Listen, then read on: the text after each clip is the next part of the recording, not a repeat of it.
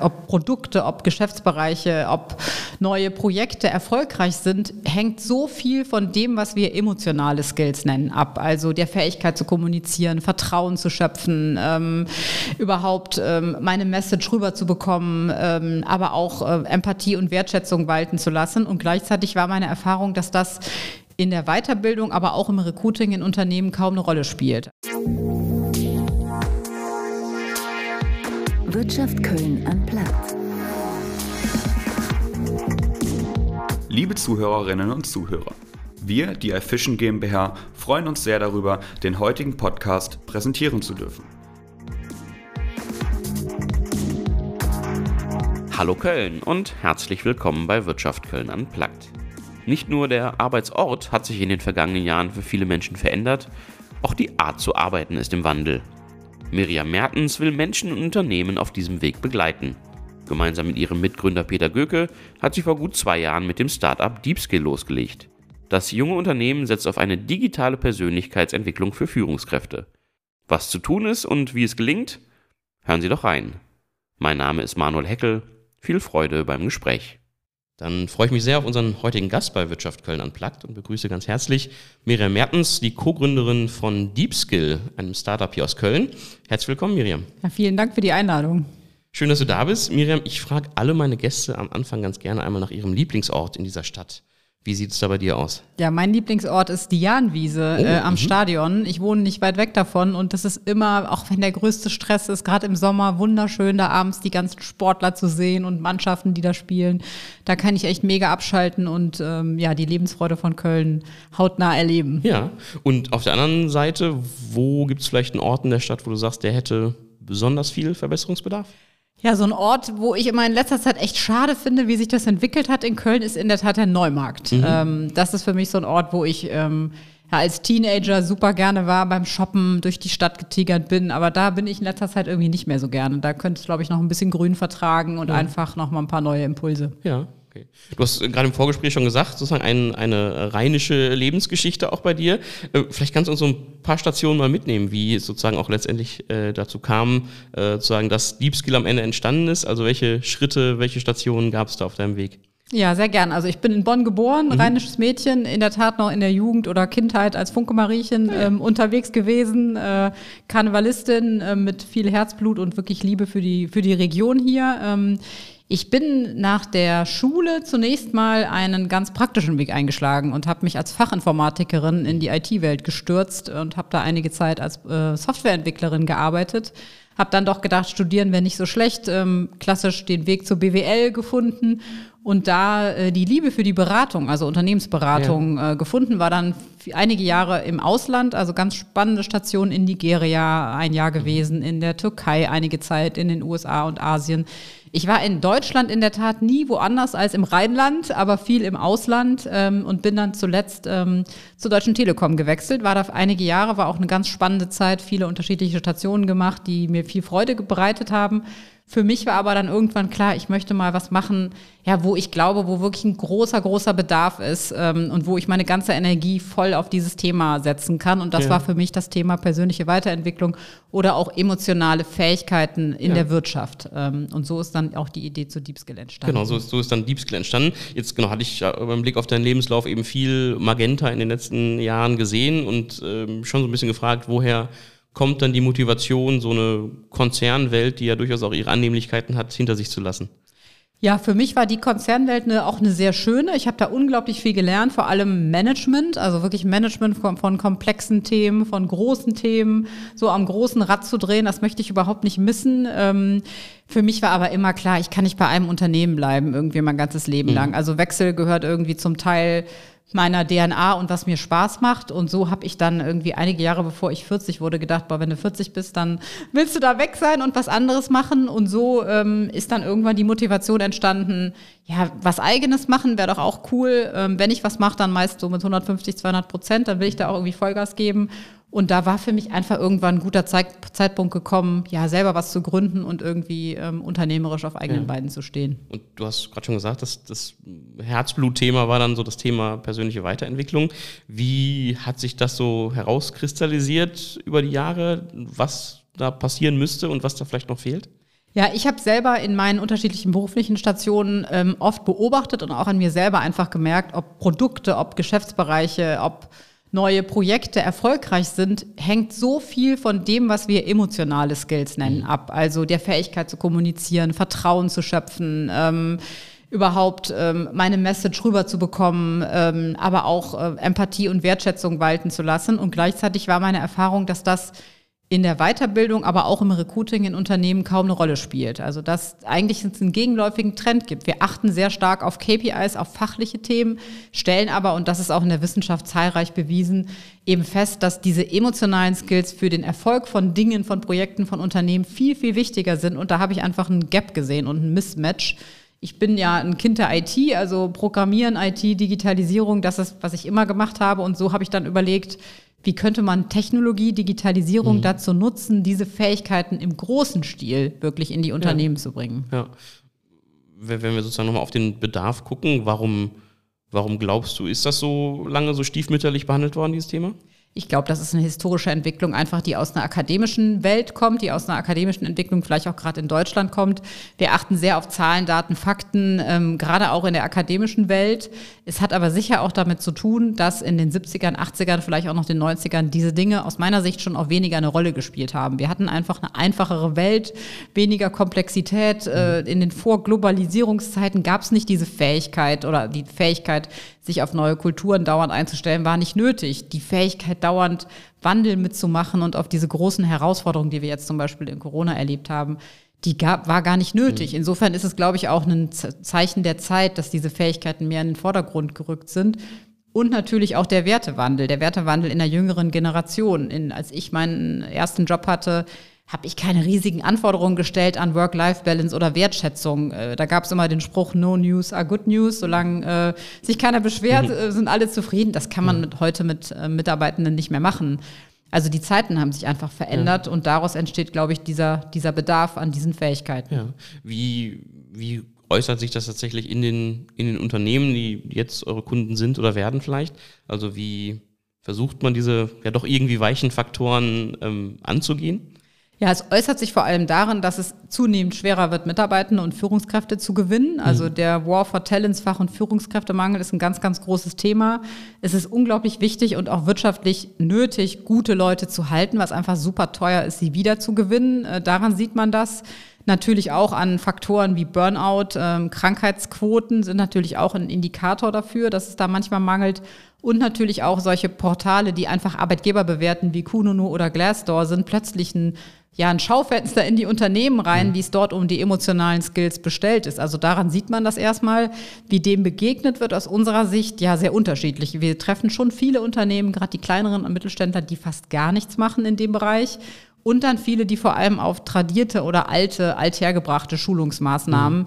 die vor allem auch bei fachlichen Schulungen genutzt werden, die einfach analog überstülpen auf diese Skills. Und das ist genau das, was aus unserer Sicht nicht gut funktioniert. Ja, genau, das, das weil das, ich glaube, ist ja immer mal wieder in der Debatte. Ne? Also ab und zu ähm, ist von dem großen Wertewandel in der Unternehmenswelt zu hören. Dann schafft es wieder ein Verbandspräsident oder ähnliches äh, davon zu reden, dass eigentlich die Ansprüche nur viel zu hoch sind der Arbeitnehmerinnen und Arbeitnehmer unserer Generation. Also so richtig entschieden ist noch nicht, wo es hingeht, oder? Ich glaube, das wird auch nie entschieden werden. Ich glaube, hm. das ist immer ein Graubereich. Ne? Also ich denke auch bei den ein oder anderen, hm, Mal gucken, ob du das durchgesetzt kriegst, was du dir so vorstellst. Ja. Ne? Ich finde, da muss man auch als Arbeitgeber nicht alles mitmachen. Aber Fakt ist, wenn ich gute Leute haben will, haben die halt heutzutage zum Beispiel den Anspruch, sich selber weiterentwickeln zu wollen. Sie haben den Anspruch, was Sinnvolles zu tun, mit, mitzuentscheiden. Und wenn ich die Struktur nicht biete, finde ich halt einfach faktisch diese Leute nicht. Ne? Mhm. Du, hast jetzt sozusagen die, die, die, die unruhigen letzten Jahre vor allem angesprochen, wo das vielleicht bei in manchen Unternehmen und auch bei manchen, manchen Angestellten nochmal stärker ins Bewusstsein gerückt ist, äh, was zu ihrer Aufgabe gehört und wie viel Wandel und Druck da auch irgendwie hintersteht und Komplexität. Ähm, glaubst du, das ist auch ein Trend, der sich nicht zurückdrehen lässt? Oder, ähm, also ich gerade sozusagen Thema Homeoffice, wenn wir aus dieser New Work-Welt schauen, ist ja eins, was auch immer noch so ein bisschen verhandelt wird und wo mancher vielleicht doch jetzt ganz gerne zurückkehrt.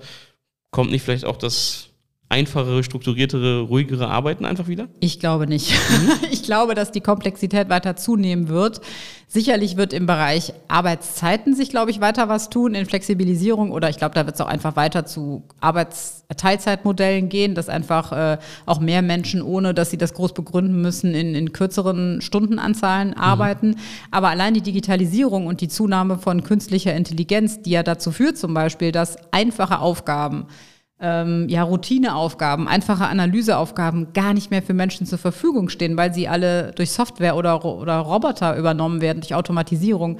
Die führt natürlich dazu, dass die Aufgaben, die den Menschen übrig bleiben, sage ich mal, ähm, dass die sehr komplex sind und vor allem sehr viel mit menschlicher Bindung, mit Kommunikation, mit ja. menschlichem Austausch zu tun haben. Ja. Und das führt schon, glaube ich, und wird noch viel mehr dazu führen, dass diese einfachen Dinge, ja, das Formular von A nach B bringen oder einfache Analyseaufgaben machen, dass die komplett wegfallen. Insofern mhm. bin ich sehr guter Dinge für unser Business, dass der Bedarf weiter steigen wird. Ja, und ähm, jetzt, jetzt sind es ja doch oft sagen wir, Punkte, die ihr auch angehen wollt und bei denen ihr unterstützen wollt, die vielleicht noch viele Menschen eben so ein bisschen als fast so angeboren betrachten. Also entweder bin ich empathischer oder nicht. Ich hatte, glaube ich, ein Interview gefunden von euch, wo ihr auch davon, also auch ein Ziel ist, menschlicher zu führen, gerade mit den, mit den Angeboten, die sich an Führungskräfte richten. Wie, was, was ist das? Wie, wie sieht menschliche Führung tatsächlich aus? Ja, vielleicht nochmal kurz zu dem Punkt vorab zu kommen. Ist das überhaupt erlernbar, ja. den du angesprochen hast? Ne? Das ist natürlich eine ganz zentrale Frage. Aus meiner Sicht, und das zeigt auch im Endeffekt die Forschung, ja, das ist erlernbar. Trotzdem gibt es natürlich angeborene Neigungen und Talente und genauso mhm. auch eine Sozialisation, die dazu führt, ob ich selber von mir aus empathisch bin. Aber wir tun bei diesen weichen Dingen immer so, als, also gerade wenn ich in Führung komme, ne, ich habe eine gute Fachkarriere gemacht, bekomme eine Führungsrolle, zack, muss ich halt ähm, führen können. Und das ist, würden wir bei anderen Skills, bei anderen Fähigkeiten niemals denken. Ne? Also ein Jurist, natürlich muss der eine formelle Ausbildung durchlaufen und bei diesen Dingen eben nicht. Insofern, ja, das ist absolut erlernbar und ähm, insofern ähm, kann man auch menschliche Führung lernen. Das beginnt schon mal damit überhaupt zu erkennen, was heißt das und warum genau die Fragen, die du gerade gestellt hast, was führt dazu, dass es überhaupt relevant ist, warum muss ich mich damit heute beschäftigen? Diese Erkenntnis für mich und die eigene Relevanz zu sehen, warum mich das persönlich betrifft, meinen täglichen Führungsalltag beispielsweise, mhm führt natürlich schon zu einer ersten Reflexion, die dazu führt, dass ich vielleicht mal überlege, wie gehe ich eigentlich mit dem Mitarbeiter um? Ähm, habe ich den gerade als Ganzes erfasst oder habe ich eigentlich nur seinen Output gerade bewertet und bräuchte der vielleicht gerade ja. was anderes, um gute Leistung zu zeigen? Ja. Und wenn wir jetzt auf Deep Skill gucken, ich glaube, ihr seid so, so gut zwei, zweieinhalb Jahre jetzt, jetzt unterwegs. Ähm, ja, wie, was, was ist entstanden? Also wie versucht ihr diese ähm, ja, komplexen Aufgaben auch tatsächlich in eine Plattform zu gießen, so ein bisschen. Ja, wir haben uns natürlich angeschaut, wie funktioniert aktuell die Weiterentwicklung dieser Skills in Unternehmen und was brauchen die. Mhm. Und bei uns sind da wirklich drei zentrale Dinge immer wieder gekommen, die wir jetzt auch genau in unsere Produkte und Programme gegossen haben. Das eine ist, dass Unternehmen und Menschen, also Mitarbeitende und Führungskräfte in Unternehmen, keine Lösungen von der Stange brauchen. Das Standard-Akademieprogramm, äh, was für alle gleich ist, das mag ganz schön klingen, ist auch nett, da mal hinzufahren, aber es bringt letztendlich wenig in der Nachhaltigkeit, also in der Umsetzung, denn jeder hat andere Herausforderungen, Unternehmen sind unterschiedlich, Branchen sind sehr unterschiedlich. Insofern setzen wir immer sehr auf Maßschneiderung. Also jedes Programm ist bei uns wirklich einmalig für eine entsprechende Zielgruppe, für ein entsprechendes Unternehmen und hat dann auch mal nochmal eine Individualisierung für den einzelnen Teilnehmenden. Okay. Der zweite ganz wichtige Punkt ist, dass wir auf verzahnte Lernformate setzen. Mhm. Also nicht das eine Format, wie beispielsweise nur das klassische Training, was man vielleicht noch früher so aus dem Hotel-Seminarraum äh, kannte, ist das, was gut ist, sondern die, der Mix, der Blended Mix bedeutet, wir setzen auf E-Learning, wo ich selber bestimmte Dinge mir anschauen kann, auf Übungen, die ich, ähm, ja, wo ich sozusagen angestupst werde, jeden Tag, die einfach mal für mich zu üben. Gleichzeitig setzen wir aber auch viel auf menschliche Interaktion, also sprich, noch ähm, einen echten Menschen, mit dem ich spreche, der mir Inhalte vermittelt in Form eines Trainers, eines äh, Coaches, mit dem ich individuell Themen reflektieren ja. kann oder auch Gruppencoaching, alles virtuell und das eben sinnvoll und schlau verzahnt zu einer in sich geschlossenen Lernreise. Mhm. Und dritter Punkt ist, dass ähm, Dinge messbar gemacht werden. Also Lernfortschritt okay. bei uns in emotionalen Skills heißt immer, Veränderung. Ich ändere ein Verhalten. Ich mache eine andere Art von Dialog. Ich verhalte mich in irgendeiner Art und Weise anders. Und da haben wir eine Methode entwickelt, wie wir für den Einzelnen wirklich diese Verhaltensänderungen messbar machen können, was es jedem erleichtert, diese Verhaltensänderungen okay. dann wirklich zu implementieren. Also das, was, was ähm, sagen lange vielleicht nicht so im Vordergrund gerückt ist, die, die KPIs für äh, emotionale Weiterentwicklung, persönliche Weiterentwicklung, die habt ihr gefunden? Genau, die okay. heißen auch bei uns äh, nicht KPIs, sondern mhm. KBIs. Wir sagen immer from KPI, vom Key Performance Indicator zum Key Behavioral Indicator, Aha. also der Verhaltensindikator weil aus unserer Sicht fehlt genau das. Wir sprechen in Unternehmen ganz viel darüber, was erreicht werden soll, aber selten wie. Mhm. Agilität ist ein tolles Beispiel. Alle sprechen von agilen Unternehmen. Wie bin ich denn agil? Wie, wie verhalte ich mich agil? Ja. Und das äh, können wir über diese Key Behavioral Indicator okay. messbar machen. Was, was, was, gehört da so alles dazu, um, um so ähm, ja, Sachen, die eben vielleicht vorher so ein bisschen nebenbei liefen oder der Chef hat heute aber schlechte Laune äh, oder der, da war der Chef aber doof, ähm, das sozusagen in so eine messbare Form zu überführen? Ja, das heißt im Grunde Verhaltensweisen oder sich klar darüber zu werden, wie ich mich verhalte in bestimmten Kontexten. Mhm. Beispielsweise, wie verhalte ich mich erstmal für mich selber in meiner inneren Haltung? Also welche Haltung habe ich selber zu einem Thema? Beispielsweise Agilität. Wie gucke ich auf Neues? Macht mir das Angst? Ist das für mich immer spannend? Laufe ich davor weg? Äh, bin ich jemand, der da ganz viel drüber redet? Wäre so ein Beispiel.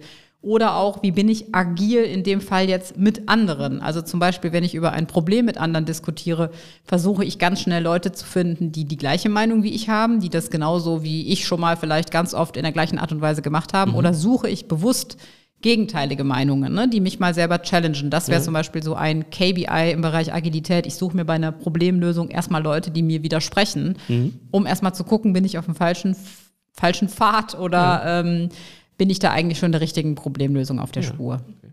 Und, und wie sieht das dann sozusagen ganz konkret aus? Also ähm, mit was für einer, in was für einem Stadium, mit was für einem Status kommen Unternehmen zu euch und wie arbeitet euch ihr dann letztendlich zusammen voran? Im Grunde sehr unterschiedlich. Also wir haben Unternehmen, kleine Startups auch, die haben fast noch gar nichts an Personalentwicklung. Da schauen wir erstmal, vielleicht sind die gerade auch sehr am Wachsen, dann haben sie vielleicht Wachstumsschmerzen, also müssen erstmal so eine Kultur aufbauen. Dann schauen wir eben, wie könnte eine starke Führungskultur aussehen. Dann kann das ein Führungskräfteprogramm sein. Wir haben aber auch sehr erfolgreiche, etablierte Unternehmen, die durch einen Transformationsprozess gegangen sind, das auch schon erfolgreich gemacht haben, aber merken, hey, so ein paar Gruppen im Unternehmen sind nicht so gut mitgekommen, die haben vielleicht den Change nicht so schnell mitmachen können. Ähm, wir haben ähm, Mittelständler, die, die, die auch sehr, sehr gut wachsen, aber vielleicht, wo eine bestimmte Führungsriege ja nochmal auf einen modernen Führungsstand gebracht mhm. werden soll. Ähm, oder auch ähm, super innovative Unternehmen, beispielsweise aus dem IT-Bereich, die gerade im Bereich Transformation neue Führungsmodelle, agiles Arbeiten in der Führung testen und da ähm, ja einfach ihre Mitarbeitenden und Führungskräfte weiterentwickeln mhm. wollen. Ja. Lässt sich das sozusagen irgendwie begrenzen, äh, welche, für welche Jobs, für welche Teilnehmer, für welche Funktionen das gerade gerade, was ihr im Moment am Start habt, gut äh, eingerichtet ist? Im Grunde lässt es sich nicht begrenzen. Wir mhm. haben auch zum Beispiel Azubi-Programme, die mhm. dann Basisskills im Bereich Kommunikation, aber auch Verlässlichkeit, wie strukturiere ich mich selber ähm, bekommen. In dem Fall zum Beispiel mit mehr E-Learning, mit weniger Einzelcoaching, wo wir diesen Methodenmix anders aussteuern. Das geht wirklich bis zum Mittelmanagement. Das ist für uns so ein bisschen die Grenze. Top-Management wird dann oft eher in Einzelmaßnahmen ähm, mhm. beatmet oder weiterentwickelt. Ähm, von den Jobprofilen her geht das eigentlich auch im Grunde quer durch die Bank. Natürlich ist es so, dass im Bereich Führung oft die meisten Budgets liegen und dafür ähm, viel Geld ausgegeben wird. Ja. Bei Mitarbeitenden sehen wir das weniger, aber auch für die sind die Programme absolut geeignet und wir freuen uns sehr, dass wir eben auch feststellen können, dass viele Unternehmen erkannt haben, dass auch Mitarbeitende diese Themen genauso brauchen, weil sie immer komplexere Jobs machen. Mhm. Insofern lässt sich das gar nicht begrenzen. Ja. Und wie gelingt es jetzt für euch, äh, sozusagen genau diese Balance zu, zu schaffen zwischen sehr individuell ausgerichtete Programme und ja wahrscheinlich doch irgendwo einen Katalog von Modulen, damit auch sozusagen das Skalieren, was ein Startup anstrebt, äh, funktioniert? Ja, also der Schlüssel dafür ist eine Modularisierung. Eine Modularisierung mhm. von Inhalten. Also wir haben einen großen Baukasten entwickelt an allen wichtigen Skills, die im beruflichen Kontext relevant sind in diesem Feld. Und ähm, über diesen Baukasten, der sozusagen gespiegelt ist an Lernmethoden, kann man sich wie so eine Matrix vorstellen, sind wir eben in der Lage, wie in einem Lego-Bausatz ja. die einzelnen Bausteine zusammenzubauen, was uns eben auch diese Skalierung über viele Unternehmen hinweg ermöglicht. Ja. Okay. Ähm, ich habe gesehen, ihr arbeitet auch viel eben mit Coaches nochmal zusammen. Ich glaube, 40 dann auf der Homepage, die sozusagen euch dann ähm, unterstützen. Wer, wer sind die letztendlich? Das sind Coaches, Trainer, ähm, Experten, Speaker ähm, in all diesen unterschiedlichen Themen, was wir eben emotionale Skills nennen, mhm. also Persönlichkeitsentwicklung, Führung, ähm, Produktivität, Zukunftsfähigkeit. Das sind, ja, können, können alle möglichen Profile sein. Mhm. Wir arbeiten sehr gerne mit Coaches und Trainern zusammen, die Wirtschaftserfahrung haben, die selber einige Jahre in der Wirtschaft gearbeitet haben, ähm, vielleicht auch da eine Führungsrolle hatten und die vor allem für ihre Themen brennen. Also uns ist es da ganz wichtig, ja, Leute zu haben, die selber sagen, das Thema, was ich hier vertrete, sagen wir mal zum Beispiel Resilienz, ja. das ist wirklich mein Herzblutthema und das bringe ich auch gerne in Unternehmen rein. Und über diesen großen Pool sind wir eben in der Lage, auch passgenau die richtigen Trainer und Coaches in einem mhm. bestimmten Unternehmen, in einer bestimmten Branche ähm, dann dazu zu bauen, dazu zu konfigurieren. Ja. Was ist, was ist der, der Reiz für die Coaches da für euch und mit euch zusammenzuarbeiten? Ja, für die ist es im Grunde spannend, weil sie einen größeren Hebel haben. Mhm. Das ist immer das Argument, was wir am häufigsten hören, auch von Trainern und Coaches. Also sie haben quasi die Möglichkeit, an einer Organisationsentwicklung, an einem wirklichen kulturellen Wandel teilzuhaben, gegenüber dem einzelnen Coaching-Auftrag. Also mhm. sie sind eben in ganze Programme eingebunden ähm, und haben wirklich die Möglichkeit, ja, das ist auch genau das, was uns antreibt, wirklich Veränderungen in Unternehmen ähm, ja, daran teilzuhaben und die, die mitzugestalten ähm, und eine echte Veränderung, die nachhaltig ist, ähm, ja, mitzugestalten. Ja.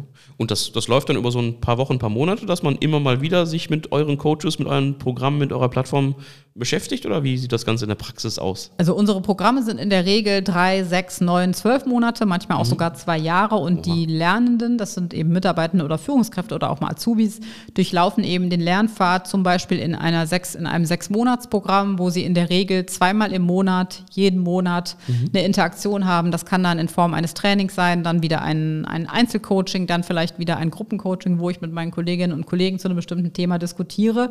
Und das ist genau, was es so effektiv macht. Also diese fortwährende, immer wieder kurzfristige Beschäftigung mit den Themen, das ist ja auch genau der Schlüssel, den man ja auch im Sport sieht. Also das häufige, kürzere Training ist eben effektiver, als einmal im halben Jahr joggen zu gehen. Ja. Ähm, gleiches Prinzip gilt da eben. Ne? Immer wieder, um Dinge aus der bewussten Entscheidung auf die sogenannte Bewusstsein Unterbewusstseinsautobahn zu bekommen und dieses Verhalten eben wirklich zu verankern, was ich verändern möchte. Ja.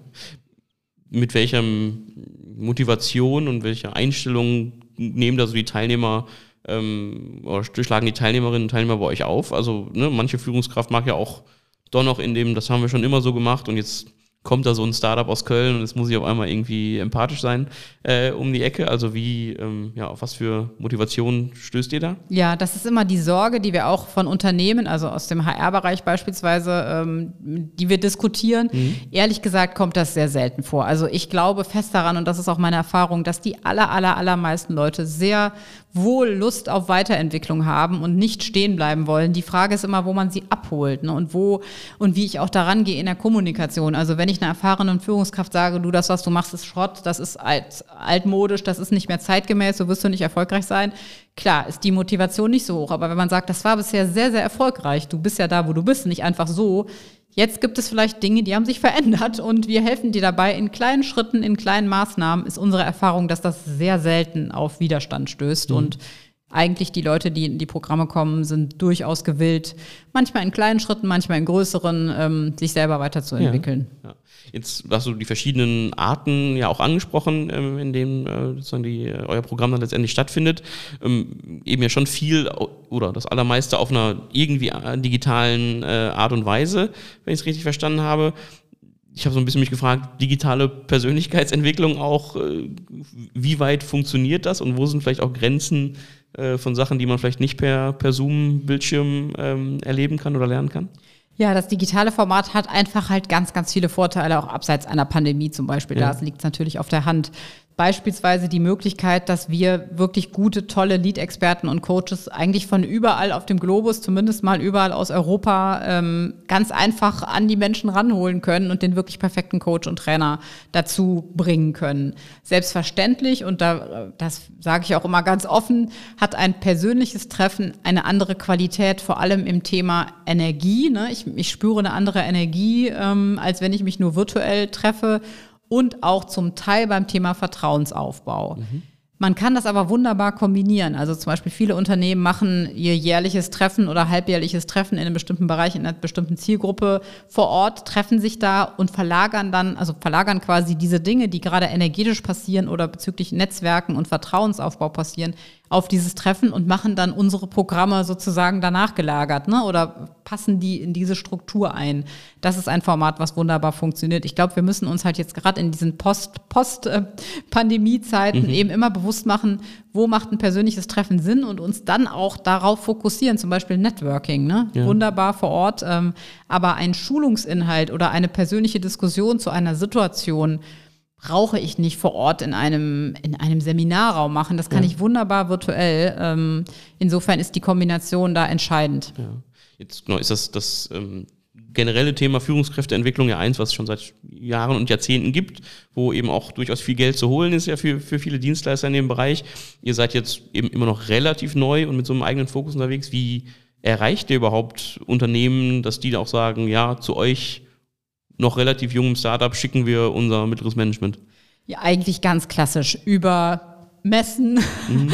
Personalmessen, die für uns ganz, ganz relevant sind. Ähm, wir wir versuchen Kunden natürlich immer da abzuholen, wo sie gerade in ihren Themen stehen, also auch ähm, in, im HR-Bereich Menschen da abzuholen. Da gibt es typische Herausforderungen in bestimmten Branchen und darüber eben auch mit Kunden zu kommunizieren, zu diskutieren, wie können sie diese Herausforderungen gut angehen. Zum Beispiel den War for Talents ist so ein Thema. Ähm, und da in der Direktansprache bestimmter Branchen machen wir eigentlich sehr, sehr gute Erfahrungen, mhm. aber auch über Webinare, indem wir zum Beispiel Einblicke geben, was Neurowissenschaften zu tun haben mit der Weiterentwicklung solcher Skills oder welche Learnings man daraus ziehen kann.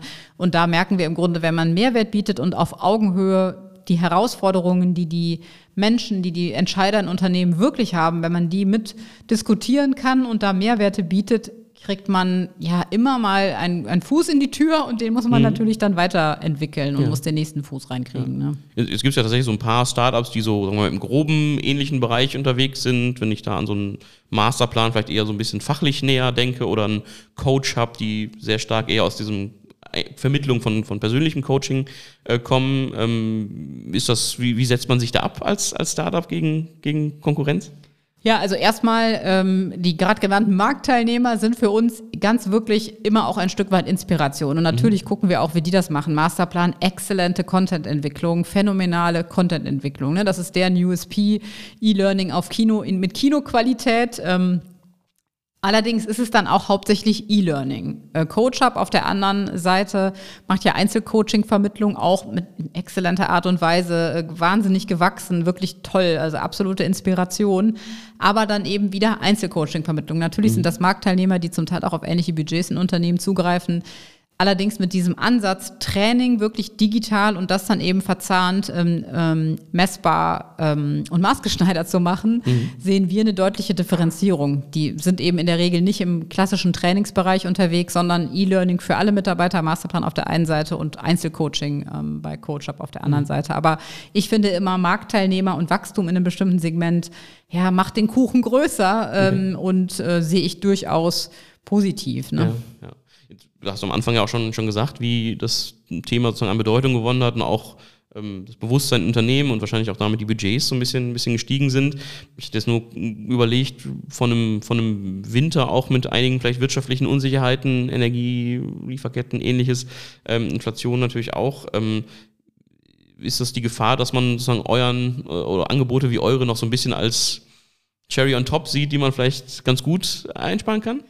Wir müssen halt mal gucken, wie es sich entwickelt. Also wir spüren das aktuell noch nicht, aber ja. müssen wir mal gucken, wie es sich weiterentwickelt. Natürlich ist rein historisch gesehen Personalentwicklung ein Streichposten, so ähnlich wie Werbung. Ne? Das kann man immer leicht streichen in wirtschaftlich knappen Zeiten. Ich glaube, dass das auch ganz sicher in einigen Branchen genauso passieren wird. Ähm, wir sehen allerdings, dass der Druck auf Unternehmen bestimmter Branchen, gerade im, im Fach- und Führungskräfte, Recruiting und auch Bindungsbereich so enorm groß wird, dass es nicht mehr als nice to have angesehen wird, sondern echt als Wirtschaftsfaktor. Also Fachkräftemangel in allen Facetten merken wir jetzt ja, lässt ganze Branchen aktuell stillstehen und ähm, so sehen wir, dass es da im Grunde schon einen Shift gibt von diesem nice to have Cherry, Cherry on top äh, Geschäft ja. zu einer essentiellen äh, Dienstleistung und ja, davon darauf, auf dieser Welle sind wir aktuell noch. Ja. Wir müssen mal gucken, wie sich das natürlich mit der wir- gesamtwirtschaftlichen Situation weiterentwickelt.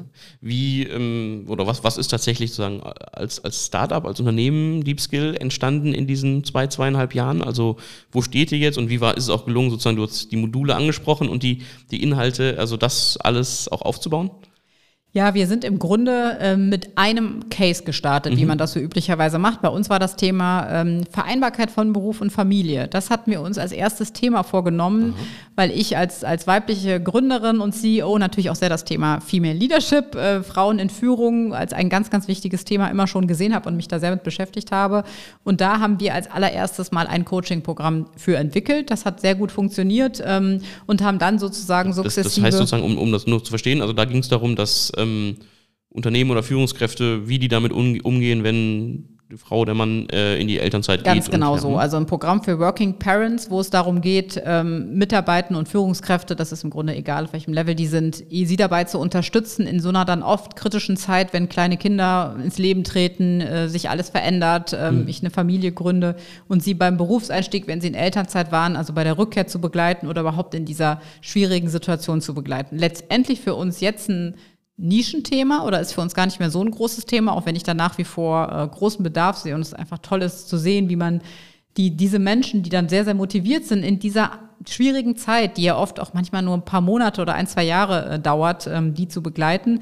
Aber das war im Grunde unser, ja, unser Pilot, mit dem wir einfach mal schauen wollten, wie funktioniert so ein digitales Format. Und von da haben wir uns eben Stück für Stück ja weiterentwickelt und wirklich so einen Lego-Baustein zum nächsten dazugefügt, dieses Skill-Modell weiterentwickelt und äh, mittlerweile sind wir jetzt 18 Mitarbeiter in Köln und in Hamburg, haben wir unser Tech-Team sitzen. Ja. Genau, und sind kontinuierlich gewachsen, haben jetzt die zweite Finanzierungsrunde gemacht und ähm, ja, sind sehr happy mit dem Weg, den das Ganze eingeschlagen Ja. hat. Wie, wie, wie, wie lebt sich's als äh, Startup in Köln? Also frage ich auch Gründerinnen und Gründer ganz gerne, weil es tut sich natürlich einiges. Ähm, der logische Blick geht trotzdem oft entweder nach Berlin, wenn wir auf Tech gucken, oder natürlich auch so ans Wirtschaftsumfeld, Unternehmensumfeld nach, nach München oder Co. Also wie lebt sich's in Köln? Ja, also ich finde, es lebt sich sehr, sehr gut. Es hat sich wahnsinnig viel getan. Ich finde, es hat sich wirklich, ähm, ich habe die Startup-Szene ja auch durch meine vorherige Position ähm, jetzt bestimmt schon acht, neun Jahre im Blick. Wahnsinnig viel hier in Köln getan. Köln holt absolut auf. Wir haben hier natürlich gerade im B2B-Bereich einige sehr schöne Geschäftskunden sitzen, einige tolle Unternehmen sitzen, ähm, die auch eben dann als Kunden sehr, sehr spannend sind. Ähm, Im Bereich der Wirtschaftsförderung hat sich sehr, sehr viel getan. Grundsätzlich, ähm, ja, vermisse ich jetzt mit, vor allem im Vergleich zum Ausland noch ähm, die größeren Mittel in der, in der Kapitalsuche, beziehungsweise ja, das breitflächigere Fördern gerade junger Startups. Da sehe ich einfach, dass andere Länder, Frankreich, Israel sowieso, auch einige andere ähm, viel, viel breiter Kapital verteilen, ohne im tiefsten Detail immer jede Idee zu prüfen. Denn dass man was ausprobiert, es scheitert, ist Teil des Prozesses. Das ist ganz normal und ich finde, das wird in Deutschland immer noch ja, recht stiefmütterlich behandelt, beziehungsweise sehr, sehr selektiv vergeben, so würde ich es mal ausdrücken. Aber ähm, ja, es hat sich viel getan in Köln. Wie gesagt, ich kann der Wirtschaftsförderung. Köln-Bonn macht einen Bombenjob, ähm, wo wir sehr, sehr gut und eng mit zusammenarbeiten. Und insofern lässt sich hier ja, sehr, sehr gut leben Ja. als Startup. Du, du hast das Investorenthema angesprochen. Ich glaube, in diesem Sommer war das noch, ne? Die Finanzierungsrunde von, von Ja. euch ähm, im äh, Mi- Millionenbereich irgendwo, Ja. ne? Ähm, äh, wie wie, wie war es für euch auch, also sozusagen da Investoren zu finden? Man hört jetzt in den letzten Wochen auch, dass es generell, dass äh, die Großwetterlage sich etwas verschlechtert hatte. Ja, wir sind wirklich noch mit dem Schwung aus dem letzten Jahr gekommen. Also es war natürlich, muss man ganz viel pitchen und äh, ganz, ganz viele Leute ansprechen, äh, dass dann da irgendwie ein heißer Lied rauskommt. Das ist auch ganz normal. Aber aus unserer Wahrnehmung war es Ende letzten Jahres noch deutlich einfacher und wir hatten dann eine tolle Shortlist ähm, mit Start des Jahres.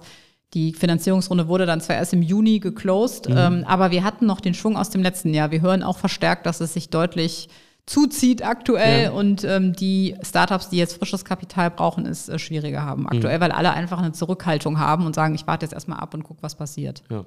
Ich glaube aus der Pressemitteilung, also ein, also ein Hightech Gründerfonds aus Bonn habt ihr mit dabei und Kienbaum, glaube ich, Genau. tatsächlich aus Ja. einem ja, eher strategischen Bereich. Richtig, War das genau. so der Wunsch, auch diese Balance so ein bisschen hinzukriegen? Ja, das war absolut der Wunsch. Also wir sind ganz, ganz happy mit der Kombination jetzt auch. Auch ein großer VC, der uns natürlich auch in nächsten Schritten und bei nächsten Finanzierungsrunden äh, ganz, ganz toll weiterhelfen kann und einfach mit ganz, ganz viel Erfahrung uns da jetzt auch begleiten kann in den Wachstumsschritten und mit Kienbaum, einem strategischen Partner, der im Bereich HR in genau unseren Themen absolut große Expertise hat. Ähm, insofern sind wir da ganz, ganz glücklich mit. Hm, okay. Ich glaube, auf der, auf der Homepage hatte ich jetzt noch die Zahl gefunden, dass ihr mehr als 3500 Leute geschult habt. Ähm, nimmt wahrscheinlich sozusagen wöchentlich zu, aber so die Größenordnung. Wie soll es denn weitergehen? Wie, wie muss es auch weitergehen jetzt für euch? Ja, wir wollen weiter wachsen, ähm, einfach noch mehr Unternehmen, noch mehr unsere Programme in noch mehr Unternehmen bringen. Zunächst mal jetzt in den nächsten Monaten mit Fokus auf Dachregion, Deutschland, aber dann auch gerne ähm, in den nächsten ein, zwei Jahren darüber hinaus mhm. ins angrenzende europäische Ausland, weil wir da einfach auch Riesenbedarf sehen und einfach weiter wachsen. Also uns treibt wirklich ja, die, die, die Vision an, Wirtschaft zu verändern, Wirtschaftswelt besser zu machen, ähm, innovativer zu machen, menschenfreundlicher zu machen, besseres Umfeld zu schaffen, wo Menschen ihr Potenzial entfalten und das gerne im großen Stil. Also vielleicht auch nicht nur in Anführungszeichen Führungsthemen zu bedienen, sondern diese Themen auch wirklich in die Masse bei den Mitarbeitenden zu bringen, mhm. ins Herz der Unternehmen zu bringen und das einfach noch größer zu machen. Mhm. Du hast am Anfang gesagt, es war auch so ein Herzblutthema, mal was Eigenes und dann sozusagen so ein, so ein Thema mit, mit Wucht und Macht äh, und Druck zu verfolgen. Ähm, jetzt nach den ersten zwei, zweieinhalb Jahren, was war schöner und was war vielleicht auch schlimmer als gedacht, als erhofft? Ja, es ist immer eine Achterbahnfahrt. Ähm, und ich muss dazu sagen, ich hatte davor ähm, noch eine Gründungsidee, die ich zwei Jahre vorangetrieben habe mit meiner Co-Founderin damals, die dann letztendlich nicht funktioniert hat. Das war natürlich auch manchmal schmerzhaft. Aber ich hätte niemals, ich stände niemals jetzt mit Deep Skill da, wo ich stehe, wenn ich diese Zeit nicht gehabt hätte. Mhm. Und ähm, ich glaube, da muss man einfach als Gründer auch durch. Das ist sicherlich immer manchmal bei anderen auch anders, die vielleicht, wo es erstmal klappt und dann vielleicht äh, schlechter läuft. Aber dieses, dieses Thema Failure, das hört sich immer so einfach an und ich wusste das natürlich auch vorher. Wenn man dann drinsteckt, ist es auch schmerzhaft und ja. man vergießt Blut und Tränen. Ähm, ja, das hätte ich mir in der Tat manchmal einfacher vorgestellt. Dann allerdings, wenn es läuft, läuft es auch. Also da, dann, dann hat man wie so ein Schwungrad, den Schwung, den ja. man mitnehmen kann. Und ähm, ja, gerade ist das phänomenal. Also es ist toll zu sehen, dass wir so viel positive Resonanz von Kunden und von Unternehmen eben bekommen. Ähm, mhm. Und das macht unglaublich viel Spaß und gibt echt eine große Befriedigung. Mhm. Hast du, was sozusagen deine eigenen KBIs angeht, noch was gelernt in den letzten zwei Jahren? Für mich ist immer noch das Thema ein großes, ähm, ja, dass ich nicht, ich nenne das immer overpace und einfach mhm. wie so ein Hamster im Hamsterrad laufe. Mir macht das, was ich tue, unglaublich Freude, aber manchmal übersteuere ich auch ein bisschen. Und da eine gute Balance zu finden, ähm, einmal, weil das einfach produktiver ist, auch mal sich zurückzunehmen und nicht alles ähm, 150 Prozent zu machen, aber weil es auch einfach gesünder ist. Das ist immer so mein Thema, auch Stressregulation und ähm, mhm nicht immer äh, Vollspeed in diesem Hamsterrad zu geben. Was, was sind da Tipps oder Methoden, die dir geholfen haben? In der Tat, also wir sind ja jetzt ein Founder-Team, der Peter Göke und ich, was am besten hilft, dass man da im Gespräch immer wieder sich ganz offen und ehrlich sagt, du, war das jetzt nicht ein bisschen übers Ziel hinausgeschossen? Ähm, müssen wir das jetzt wirklich machen oder sollten wir nicht darauf Fokus legen und sich auch offen und ehrlich zu sagen, ich habe das Gefühl, du bist da gerade irgendwie reagierst da über oder bist da vielleicht auf dem falschen Pfad. Äh, das hilft am allermeisten aus meiner Sicht, ganz offen und ehrlich zu sein und transparent und bei jeder Missstimmung oder bei jeder Sache, die einem vielleicht auch in so einem Founder-Team, wo man denkt, hm, hätte ich jetzt anders gemacht, das ganz einfach ansprechen. Da haben wir jetzt echt einen guten Weg gefunden und äh, das hilft mir am allermeisten. Miriam, ganz herzlichen Dank für deine Einblicke und für deinen Besuch bei Wirtschaft Köln Platz. Vielen Dank. Wirtschaft Köln am Platz. Haben Sie auch so einen Punkt, einen Umgang, eine Verhaltensweise, an der Sie eigentlich im Arbeitsalltag ganz gerne arbeiten würden? Vielleicht hat das Gespräch mit Miriam Mertens ja ein paar neue Impulse gegeben. Haben Sie ansonsten Feedback oder Kritik zu unserem Podcast oder auch Ideen für Menschen, mit denen wir unbedingt einmal sprechen müssten? Wir freuen uns über Ihre Nachrichten, gerne an podcast.rotonda.de oder über die LinkedIn-Seite des Rotonda Business Clubs. Nächste Woche spricht mein Kollege Stefan Merks bei Wirtschaft Köln an Plagt mit Günter Schmidt. Der hat die Nachbarschaftsinitiative Schmitz und Kunz ins Leben gerufen, die in Sülz und im belgischen Viertel aktiv ist. Was sie tun und was sie vorhaben, all das nächsten Mittwoch. Vielen Dank fürs Zuhören. Auf bald.